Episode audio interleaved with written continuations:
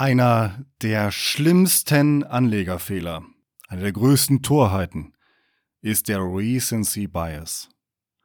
Was das ist, ganz einfach zu erklären. Ich erkläre es mal anhand eines äh, pragmatischen Beispiels. Also, Geldanlagen sind keine Sportler, aber ihr bewertet sie ständig so, als ob sie es wären. Was heißt das? Vor einem Fußballturnier und auch währenddessen versucht man ja immer so, die Chancen der teilnehmenden Mannschaften anhand ihrer aktuellen Leistung einzuschätzen. Die momentane Stärke ist relevant. Im Training, in den Spielen, wer ist verletzt, äh, wie, wer im Strategietief, wer hat die Kondition seines Lebens, ist es ein Team oder nicht, spielt jeder nur für sich.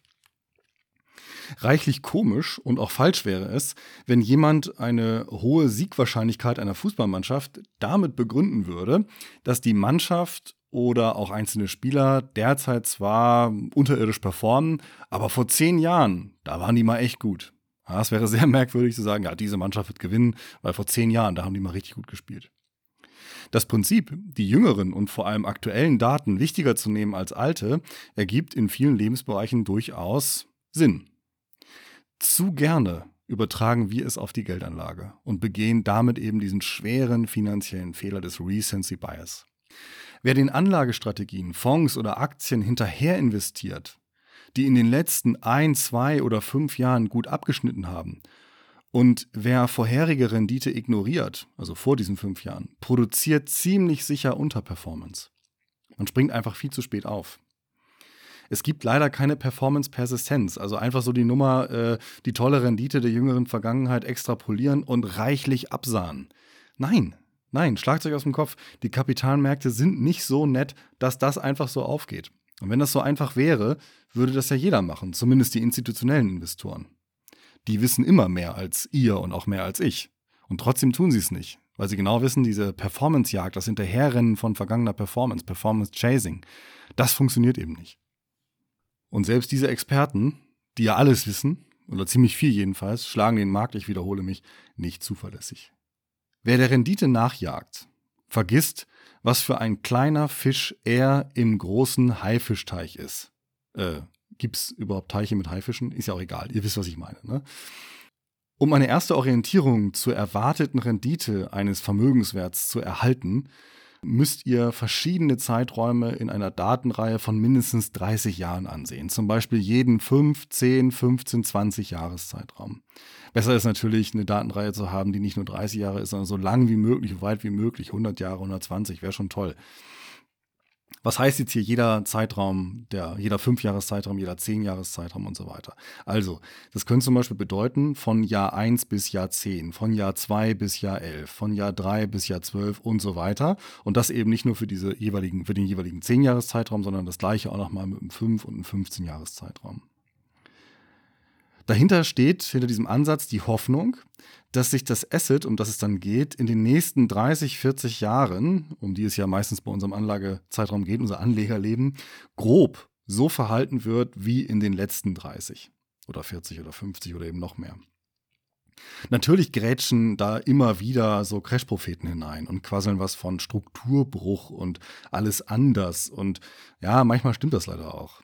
Oft aber eben nicht. Und man weiß es, das ist das Entscheidende, in der Regel nicht vorher und man weiß es schon gar nicht besser als der Markt. Und der Markt preist äh, eine gewisse Apokalypse-Wahrscheinlichkeit auch schon immer mit ein. Während ihr noch vor euch hingrübelt, ob dann nicht vielleicht doch demnächst der Weltuntergang naht und man nicht da vielleicht lieber alles verjubeln sollte, statt auf Aktien zu setzen.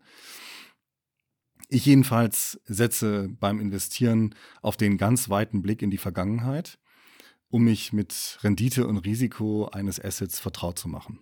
Und wenn es diesen weiten Blick in der Vergangenheit, in die Vergangenheit nicht gibt, dann ist das Asset für mich von vornherein uninteressant. Also wenn ich nicht sehen kann, wie hätte sich dieser Fonds oder wie hätte sich die Strategie, die der Fonds zum Beispiel verfolgt, in den letzten 30, 40 Jahren äh, geschlagen, dann interessiert es mich nicht, weil es für mich ein Mindestkriterium ist, äh, das zu haben. Das ist auch immer einer der ersten Wege, die ich, oder die ersten Fragen, die ich habe, wenn mir jemand was erzählt, dann sage ich immer, Leute, wie war es denn in den letzten 30 Jahren? Erzähl mal ein bisschen was dazu.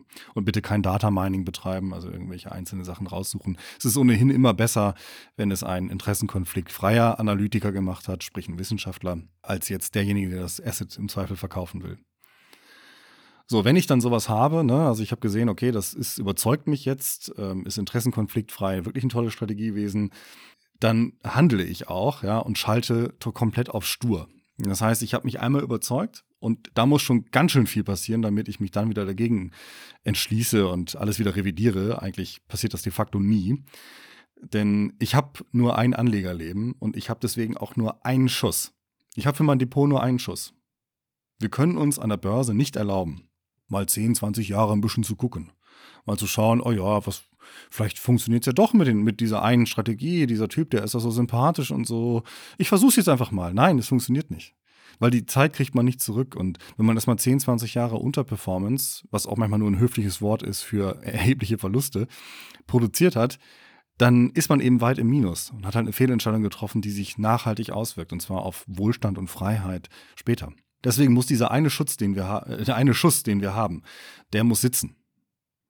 In der Vergangenheit ist es glasklar, der Buy and Hold ETF Weltportfolio Anleger hatte recht. Der war dominant. Und sachlogisch, warum das denn so war, als Erklärung, da hat sich auch nichts verändert.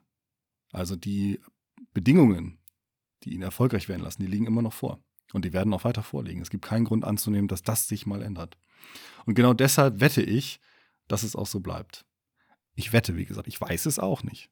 Es ist auch nicht so, dass man immer sagen kann, ja, ach, ja klar, also da geht es halt mal ein bisschen runter. Nein, es kann auch falsch sein. Niemand kennt die Zukunft, auch nicht die passiven Anleger. Ich nicht, Gerd Kommer nicht, Hartmut Walz nicht, niemand. Es ist, basiert immer alles auf zwei Dingen. Erstens, möglichst lange Daten rein in die Vergangenheit. Zweitens, sachlogische wissenschaftliche Erklärung dafür, warum das denn so war, wie es war.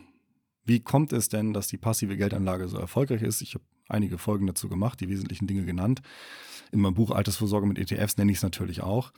Naja, und dann kann man nur hoffen. Dann kann man nur sagen, ja, okay, dann, dann machen wir das jetzt mal und gucken mal, ob das auch in Zukunft klappt.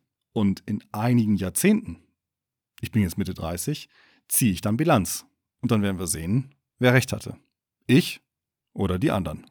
Ich werde es an meinem Depot merken. also, macht was draus, nur Mut, bis demnächst und tschüss.